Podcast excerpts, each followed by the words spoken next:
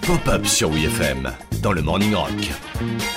Aujourd'hui dans Pop-up, saviez-vous que Ringo Starr, c'est le daron de Joe Starr?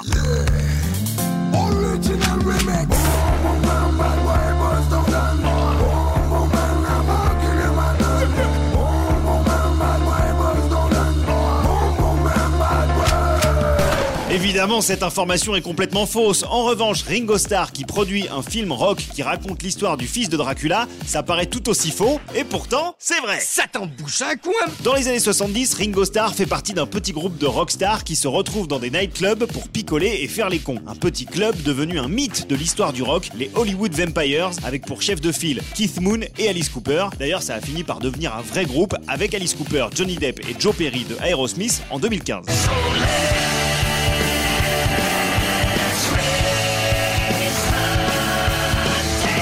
Dans le club d'origine, il y a John Lennon, Ringo, John Bonham, Peter Frampton et on en passe. Et c'est au cours de l'une de leurs mémorables soirées alcoolisées que Ringo a une idée. Alors attends, bouge pas mon kiss, parce que j'ai une idée. C'est l'histoire du fils à Dracula qui doit devenir le chef des, euh, des morts vivants. Mais il veut pas, lui. Il veut devenir humain parce qu'il a rencontré une meuf. Alors il y a Merlin, euh, un pote à son père, qui l'aide. Ah oui, il a, un, il a un groupe de rock aussi, Dracula. Comme quoi, quand t'es l'ancien batteur des Beatles et que t'es pété de thunes, tu peux faire ce que tu veux, même financer un film musical basé sur une idée débile de pilier de bar. Ringo propose d'abord le rôle du fils de Dracula à David Bowie, qui lui répond C'est non, c'est non, c'est non, c'est non Il donne finalement le job à Harry Nilsson, un autre membre des Hollywood Vampires, connu pour quelques tubes absolument sublimes, genre celui-ci.